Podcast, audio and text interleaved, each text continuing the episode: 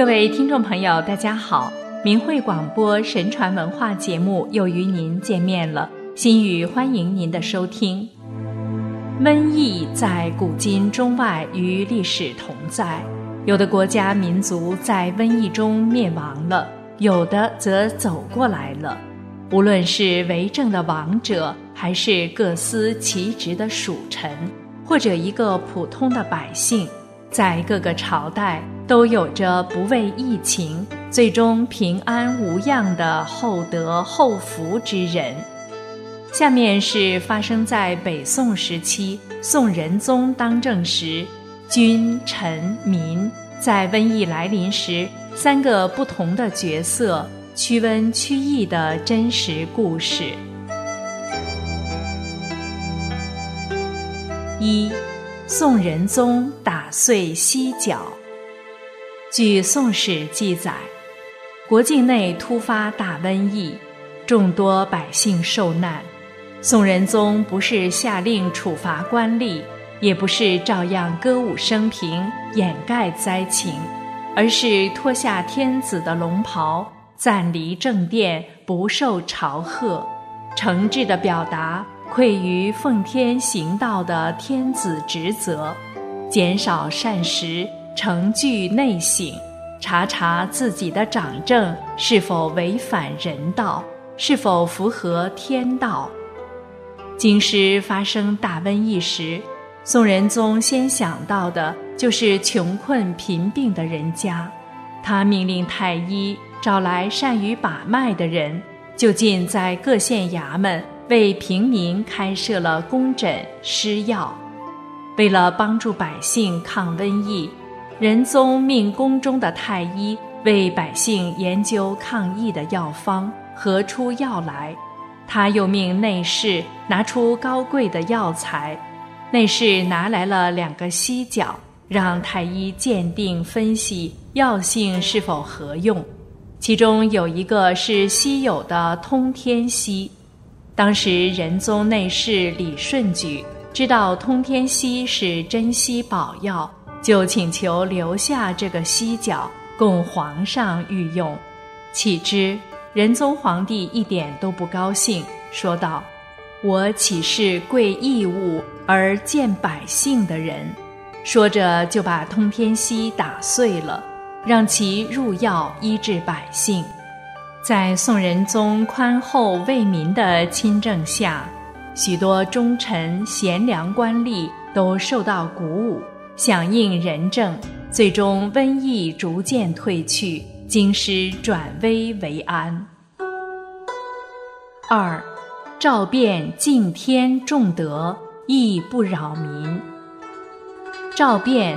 北宋衢州西安人，仁宗景佑元年（公元一零三四年）的进士，官至参知政事。他以为人宽厚清正著称，是一位深受百姓爱戴的清官，不近声色，乐善好施。苏东城、曾巩等人都嘉许他的高洁为人。《宋史》记载。赵卞白天所做的事情，每晚一定恭敬地拜告上天；若是不敢禀告的事情，他就一定不敢去做。赵卞体恤百姓，简易为政，在他治理的地区出现了岁风无道、遇冷无冤的清明景象。熙宁年间，赵卞到越州为官。吴越一带发生灾疫，在救灾期间，他主持赈济，早晚操劳，从未稍微懈怠，把灾荒的灾害减到最低程度。是时旱疫，他郡民死者待办，独便所抚寻，无失所。当时因旱灾与瘟疫流行。其他郡的民众死亡者大概有一半，只有赵卞所救灾的地区没有流离失所的情形。对此，曾巩曾在《越州赵公救灾记》中称赞他：“其师虽在越，其人足以示天下。其事虽行于一时，其法足以传后。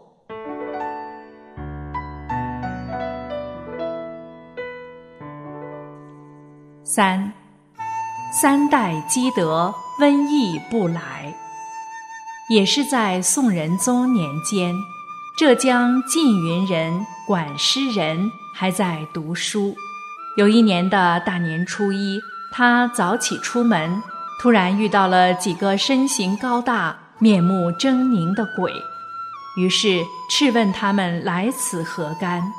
来者说：“我们是异鬼，在新年的第一天，将要在人间散布瘟疫。”管师人问：“我们家会有吗？”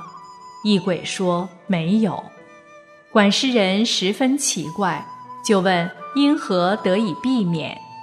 异鬼说：“祖先三代积德行善的，我们就不能进入家中，不会有瘟疫；而管师人家三代人都积德，且看见别人做坏事就制止，看见别人有善良的举动就赞扬，异鬼自然不会侵扰。果然，那一年瘟疫流行。”管诗人一家安然无恙。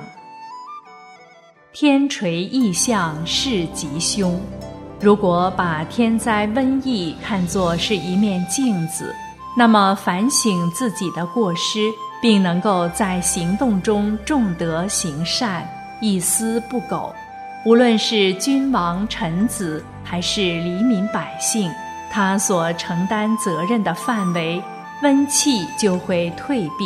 正气就会回升。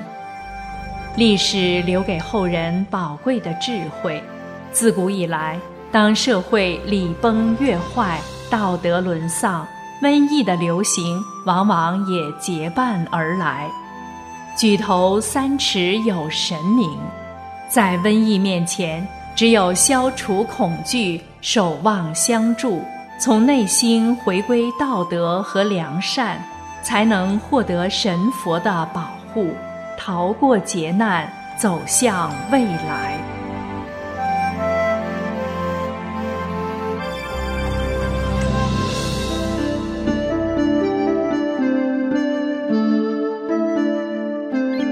听众朋友，心语感谢您收听我们今天的节目，下次时间再见。